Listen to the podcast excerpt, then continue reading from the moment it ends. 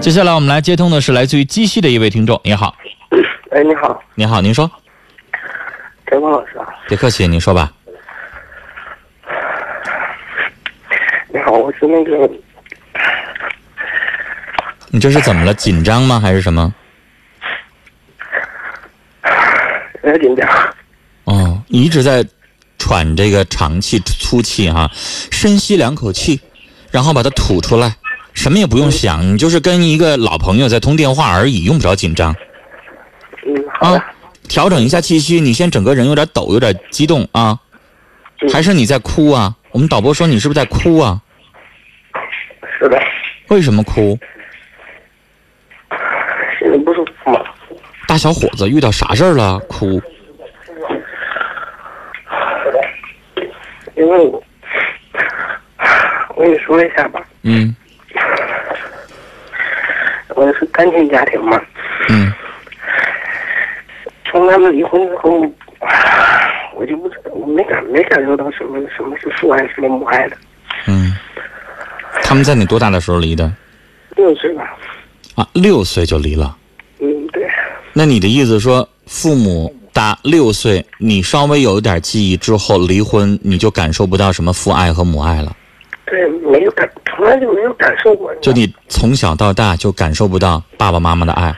对呀、然后你知道的，像这种长时间压抑在心里面，你知道吗？然后今年二十四岁了，嗯大概在两年前吧，现在说应该是两年前了。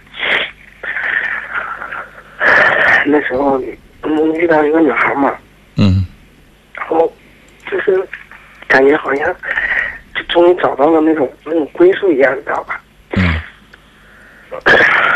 结果结果出了大概有嗯一年多吧，然后他就拿拿着我们所有的积蓄就走了。拿了多少钱？那个时候，因为家里我也说说实在的，没上过多少学嘛，工资工资挣的也不是很多，嗯，大概也就是三万多吧。那三万多对你来说也不少了。对我来说，那就是我全部了。对呀、你从小就缺少爱好不容易找到一段爱，却这么对待你，你当时报警了吗？报了，但是后来也是不了了之了，现在也没有没有个结果，没有说话。这是哪年的事儿？然后这现在来说都已经差不多两年了。嗯然后，因为这个东西不是钱，不是钱来能来衡量的，你知道吗？是，因为就我感觉他走了之后，感觉好天天一下就塌下来了一样，你知道吗？是，我能明白你心里渴望一份爱、渴望一份温暖的那种感觉、那种期待，但你遇人不爽，就是就是你你遇到了一个错的人，没有看清楚这个人，你的防备之心有点少。那个时候就感觉自己什么都没有。然后，然后后来，因为因为我之前，我从小也是，真的说实在是很少有很少有人管我那种，嗯就是特别不是说不是说生活方面，就是说也没人去管教你该这个这件事该怎样做，那件事这件事是对的，或者这件事是错的，嗯。没人去管教你。之前的时候也是很叛逆的，嗯。那个时候遇到他之前，那个时候是我，真的真的说自己想想改过，想好好的，想好好的工作，好好的上班，嗯。好好的去生活的时候，结果然后就遇到这样的事情，那个时候真一点信心都没有，感觉改改了也好，不改也好，都是一样的嘛。已经过去两年了，你这次给我打电话的这种哭，还是为了这事儿吗？不是不是的，还有后面的事情。嗯，你说，你说，然后那个时候，就是那个我的父亲嘛，因为其实说实在的，从他们走了之后，呃，名义上说的就是就是我父亲在管我。然后呢，然后他就反正他也不不是不是很他，我也不知道他是不理解还是怎么样的，反正就是总觉得我在骗他的或者是怎么样的，因为因为我们在在在我们和那个女孩相处之间，他也给了我一些帮助嘛。所以说他就哪方面的帮助？给你钱了？是钱财方面的，当然是金钱方面的。嗯然后他就感觉我在骗他嘛，啊，是这样的。然后再加上我之前我也那就以后你再挣钱再给他还上。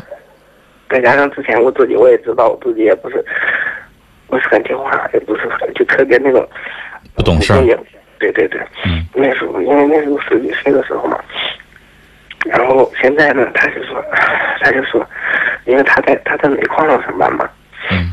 然后他就说意思说，让我让我来跟他在煤矿上上班，因为我特我我也不是说不是说我不想说好好的说重新开始重新上班，因为我我就是在打心里面我我不喜欢，不是特别不喜欢说在这种工作，你知道吧？嗯 因为煤矿上，我想新闻啊什么的也能看到的比较，危险。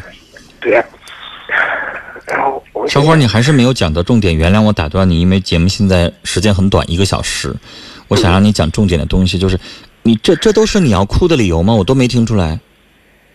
重点重点就是，现在他就一定说让我在这里跟他上班，然后我就你父亲逼着你跟他在一起上煤矿上班，对，然后我想我想自己我想自己出去说去学一点手艺也好啊，或者干什么嗯。也好，因为现在毕竟我已经二十四岁了，周岁二十四了。但是在我我想我想的是，我想的是，我你说我在这里跟你上几年班是，也可能有可能是攒下一些积蓄。因为你知道下矿井确实挣的很多。对呀、嗯，在你们鸡西、鹤岗、双鸭山这样的地方，真的是高工资，一个月能有五六千呢。对呀、但是我想，你说我要在真在这里干了几年了之后，你说我都二十七八岁了，我怎么办呢？我我之后之后的生活我怎么办？我还继续下矿吗？你父亲下了一辈子矿吗？嗯，嗯，我我就想，我现在现在我特别纠结，我就你可以去找一段时间，这不至于哭，小伙儿。我觉得男的你都已经过去了，是吧？女朋友背背着你而去，拿走了你所有的积蓄，三万块钱走了，那是你最困难的时候，已经过去了，那是两年前的事儿了。现在只不过就是一个工作的选择，用不着哭啊。我我我觉得我要是你的话，我会给我自己时间去找。还有什么？还有就是他们特别不理解你这种，你知道吗？他们就总感觉，哎呀，你之前你你你这样的，你你就是说你不正经上班了怎么样的，或者说你哎你欺骗了也好，你怎么解释是没有用的，他们就觉得你就是欺骗了。还是工作上欺骗？就是你所谓的，这是你父亲对你的埋怨，是不是？对呀、然后就觉得你以后你也不可能好好的了，然后就怎么样的。小伙儿，这事儿不难，听我说一句话就能解决。我要是你的话，因为刚才你打断我，我要是你的话，我就会这么做。你不是觉得我不做这个矿工的工作我就没出息吗？那我就给自己一点时间。小伙儿，你在忍辱负重，哪怕有一年半的时间。举个例子啊，嗯我不知道你要学什么手艺，只是举例子，比如说我要去学这个美容美发，还是我是学电焊，还是我去学这个这两年比较火的那个叫什么叫什么呃钩机啊，开钩机也是一门技术。我昨天还看到微信上腾讯新闻有一个新闻，就说呃南方的某个村子有上百户人家让他们的孩子去学电焊，然后这一百多户人家在国外的某个单位找到了这个电焊工的工作，然后一个月挣两万块钱。我还看到这个，都这这都是像你说的学本事、学技术，确实是啊。就是我的意思说，你给自己一点点时间沉淀下来去学，学完了之后我们也去试，因为你知道，有的人学学这个技术他就成了，有的人他就不成。这个这个东西有的时候你也不好说，他不是每个人都能都有。完全有可能，也不一定。你就试试，给自己一点时间，学完了试，试完了之后，你再做一段时间，你做半年，然后你倒是看看行不行。如果你给自己一年半到两年的时间还是不行，那我想告诉你，小伙儿，嗯，那你就得承认你爸爸说你说的是对的，那你就老老实实回矿工去上班。但如果你要是成功了，你就不回去；你要不成功，那你就回去。这么说行吧？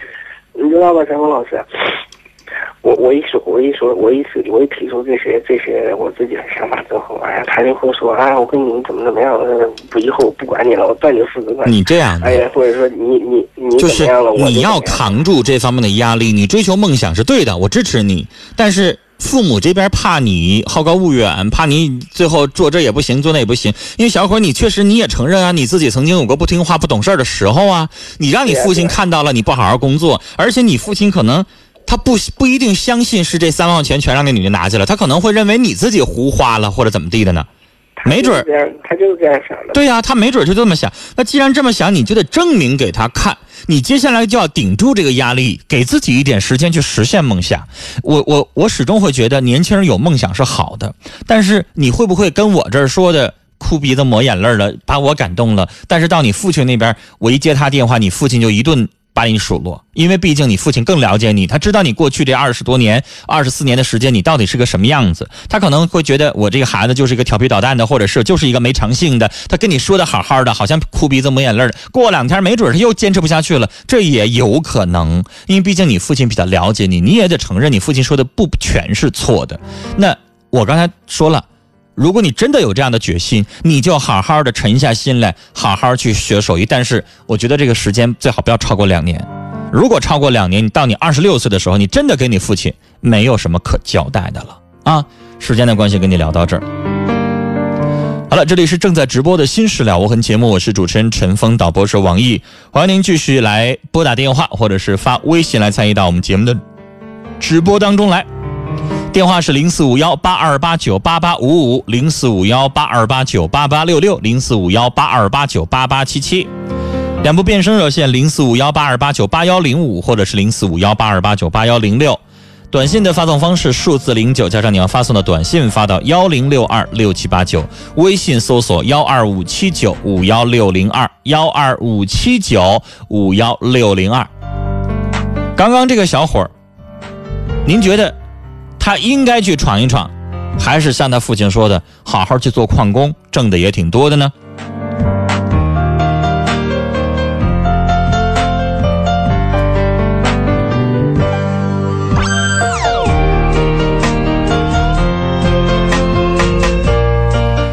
听友深奥说：“我同意他父亲的意见，好好做你的矿工。”丫头小白说。先生，人的一生没有一帆风顺，没有过不去的坎儿。人要自信，要把心态调整好。别人不相信你，不爱你，但是你自己要更爱自己，要更相信你自己。学点手艺，比一辈子给别人打工更好。哎，小歪和申奥的意见就完全针锋相对了啊！苦咖啡说：“你女朋友太看钱了，不用再想她。三万块钱看清一个人也算值得，但是三万块钱对于一个……”从小父亲和母亲不太管他的人来说，这是他的全部。